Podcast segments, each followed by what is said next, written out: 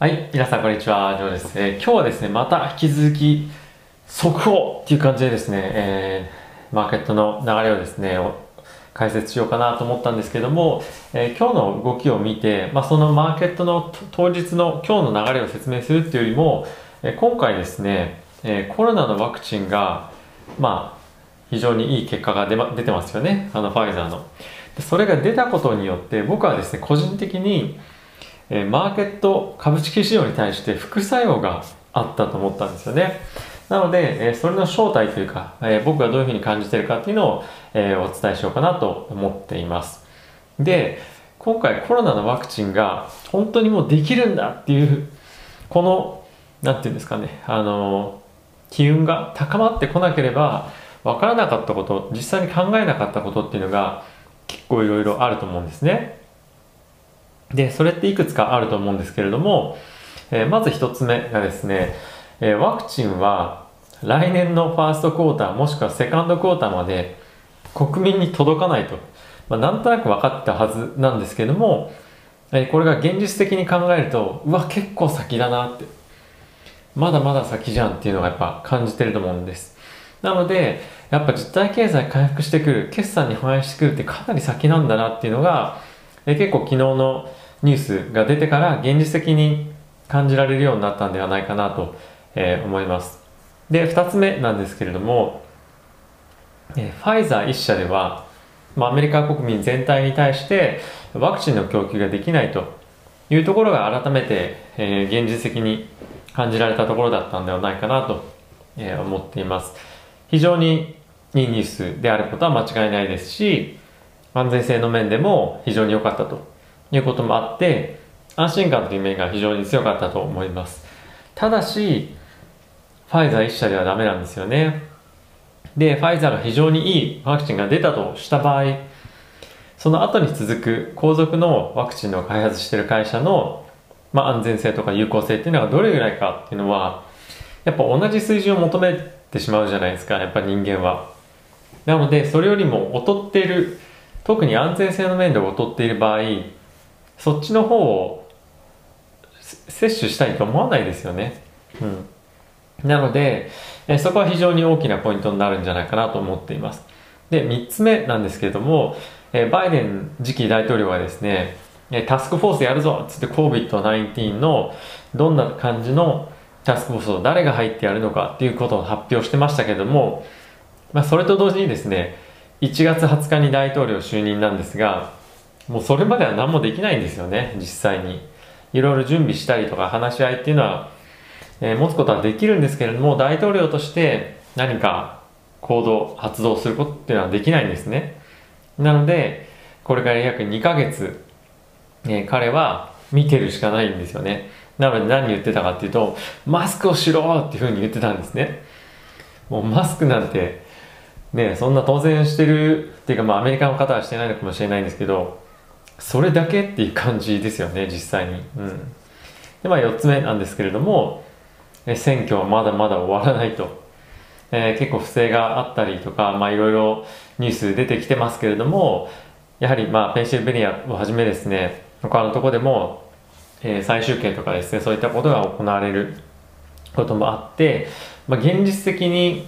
まあその不透明感っていうのが出てきたんではないかなと思います。なんとなくまあそういうこともあるんだろうなっていうのがあったと思うんですけども、実際にコロナに関して、まあ、数字が上がってきたりとか、まあ、とはさっきが言ったみたいに、あ、やっぱりまだコロナのワクチンが出てきたでも、出てきても、実体経済回復するまで結構時間かかるんだなっていうふうに、まあ、考えたりとか、あとは、選挙ってまだ終わんないんだ、あとどれぐらいかかるんだろう、どっちが勝つんだろうとか、まあ、結構なんか考えてみると、いろいろえー不透明感っていうのが出てきたと、えー個人的には思ってます。で、えーかつ最後なんですけども、一番最初のとことつながるんですが、経済の回復は非常に緩やかになるんではないかっていうことですよね。えーやっぱり今回の今日の株の動き見てもわかるんですけれども、まあ引き続きナスダックが売られるのは分かりましたと。やはりまあ、ね、金利も上がってくるでしょうし、コロナが、えワクチンがですね、今後使われてくると、まあ、巣ごもり株中心、もしくは他のハイテク株中心に、これまで買われてた分、まあ、資金が流出流出していくと。まあ、その、決算が悪いとか、そういったことじゃなくて、単純に一極集中して投資していたお金が、まあ、少し、ああ、じゃあ分散しようかということで、少し出てるというくらいだと思うんですね。ただ、昨日買われていた、えー、クルーズですとか、エアラインですとか、まあ、ホテルとか、まあ、そういったところって今日もうすでに売られてるんですよね。うん。で、これどういうことかっていうと、昨日はショートカバーで買われたんですけど、やっぱりまだまだ回復しないよね。じゃあもう一回そこで上がってきたから売ろうかとか、あとはもともと持ってた人が、あ、少し上がってきたから売るかっていうふうに売ってる。まあこういった動きなんですよね。なので、純粋に、まあこういった銘柄を買おうという人たちはもうさらさらほとんどいないんじゃないかなと思うんですね。なので、えー、やはり、実体経済に関する回復っていうのは、まあ今マーケットは全然期待してないと。で、どういった銘柄が上がってるかっていうと、引き続きオールドエコノミーとか、あとは、えー、古き良き、そして強固な、えー、財源を持った会社、P&G とか、えー、まあその辺ですよね。まあそういったところが上がってますと。なんでこれはさっき言ったナスダックの関連株を売って、えー、こういう大型銘柄に、有料銘柄に入れるという動きですよね。で、じゃあ実際に経済に本当に、えー、プラスになったら上がってくるような景気の敏感株ってどうなの？っていうふうに見てみると、まあまあまだまだこれからですよね。うん。なので、まあ比較的厳しい、えー、動きというか、まあそういった見方があるんじゃないかなと僕は個人的に、えー、思ってます。はい。特にですね、このファイザーの株あ、えー、ワクチンがですね、まだそもそも承認されてないんですよね。で、これが非常にいいワクチンだっていうふうに言われて、これが承認されました。じゃあ次出てくるものが、例えばアストラゼネカだったとしましょう。アストラゼネカっていうのは、えー、ここ数ヶ月で結構その副作用の関連ニュース出てましたし、アメリカではですね、数ヶ月、1ヶ月ぐらいだったかな、実際、数ヶ月間、えー、治験が進んでなくてストップしていたりとか、イメージやっぱすごい悪いじゃないですか。で、そういったところのワクチンがいくらタダで受けられるというふうに言っても、受けたいと思いますか？ねそもそも。あとはワクチンって通常、まあ、今回の治験もそうですけど、かなり長い間、今回は2年あの治験の後、ケースを追うっていうふうに言ってますけども、それぐらいかけて安全性の検査とかしてるにもかかわらず、まあ、今回もほとんどないわけじゃないですか、そういうところは。なのでそういうワクチンを積極的に受けに行くかっていうと、供給されたとしても、ただだとしても、なかなか受けに行かないと思うんですよね。なので、えー、供給としては、2021年の末までにはしっかりと行き渡るんですが、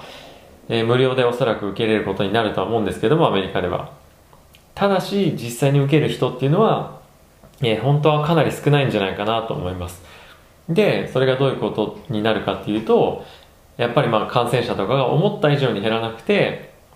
えー、急拡大する局面ももしかすると、え一時期見られたりとか、特に夏とかですね、バケーション行ったりとかもするので、そういった局面でもしかすると上がってきたりとか、そういった何かしらその不安感っていうのを煽るものが、やはり今、このコロナのファイザーのワクチンが承認されるかもしれないっていうのが現実的になってきたからこそ見えてくる恐怖とか、リスクっていうのが出てきてると思います。なので、これが僕からすると、そういったニュースが出てきてしまったことでの副作用というのに、つながってるんじゃないかなと、思ってます。でただ、まあ、これでマーケットがどんどん落ち続けるとか、まあ、そういったことではなくて、やはり、警戒しておかなきゃいけないよっていうのはですね、常にどっかの頭の中に入れておいた方がいいんじゃないかなと。なので、その,、まあ、あの株を選定するときも、この前みたいにハイパーグロス株だけに集中とか、まあ、なんだろうな、ヘルスケアだけに集中とか、まあ、例えばアストラゼネカワクチン、ね、あの承認されるかもしれないんで、それだけ買おうとかそういうんじゃなくて、で本当にどういう状況、どういう場面になっても、もう一回コロナが、ね、戻ってきても、まあ、いいような銘柄選びとかってやっぱあるじゃないですか。ね。あとバランスもあると思うんですね。今、ものすごい Zoom 下がってますけど、 Zoom の決算が悪くなったわけでもないですし、おそらくなんですけども、一回 Zoom 使って、やビジネスやってる人たちってあじゃあもうコロナなくなったから Zoom 使わなくていいやみたいに絶対になんないんじゃないですかそれをもうプラットフォームとして活用し始めてで例えば旅行するあの何ですか business trip の費用とかも、まあ、かからずにセミナー開けたりするわけですよね。なのでそれは今後も継続してツールとして使っていくわけですよね。なので今後もおそらくどんどんどんどんズームのビジネスっていうのは拡大していくと思いますね。なので、まあ、そういうふうにコロナが終わったとしても、まあ、終わんないと思うんですが例えば終わったとしても伸びてくる、えー、巣ごもり、巣ごもり銘柄っていうのは必ずあると思うんですね。なのでそういう銘柄を入れておくとか、あとは今後ですね、先ほど言った P&G みたいに、オールデエコノミーで非常に健全な会社で、配当も良くてっていうようなところに、え、投資をしたりとか、あとは今後金利が上がってくると予想するのであれば、今非常に安い銀行株を長期的な目的で保有するとか、あとはですね、言っても GAFA の中でも、やっぱり Apple とか、あとは Google ですね。まあ、こういったところは非常に影響、ここ最近の値動き見てもわかると思うんですが、えー、堅調な動きをするので、まあ、GAFA の中でもこういった2つの銘柄に特に集中してお金を入れてみるとか、えーまあ、そういった、えー、ポートフォリオの構築っていうのが今後必要になってくるんじゃないかなと思います。今までは一極集中で良かったのが、こういったリスクが健全化えしてくるような局面になってきたのでよりどういった銘柄を組み入れるのか。集中ではなくて分散しながらも非常にパフォーマンスが出るポートフォリオってどんなのなのかなっていうのはやっぱり考えていく今すごい局面にあるんじゃないかなと思ってます。それぞれ人によってですねどれぐらいのリターンを得たいのかそしてどういった銘柄ポートフォリオに組み入れたいのか配当が欲しいのかそうじゃないのかいろいろあると思うんですね。なので、そういうのを考えて、かつ来年のリスクっていうのは、まあ、さっき言ったみたいなことがいろいろあるので、そういったことを考慮に入れて、え、銘柄を考えてみるといいんではないかなと。まあ、今回、え、このニュースをですね、あの出てきて、まあ、一晩考えて、えー、またマーケット落ちてますけども、そこでマーケットの解説っていうよりも、まあ、こういった話の方が僕は有益なんではないかなと思ったので、え今回は、今回はこういう動画を作成させていただきました。え今後もですね、継続して配信をいろいろとしていきたいと思いますので、えまだの方はぜひチャンネル登録よろしくお願いします。では、え動画ご視聴ありがとうございました。また次回の動画でお会いしましょう。さよなら。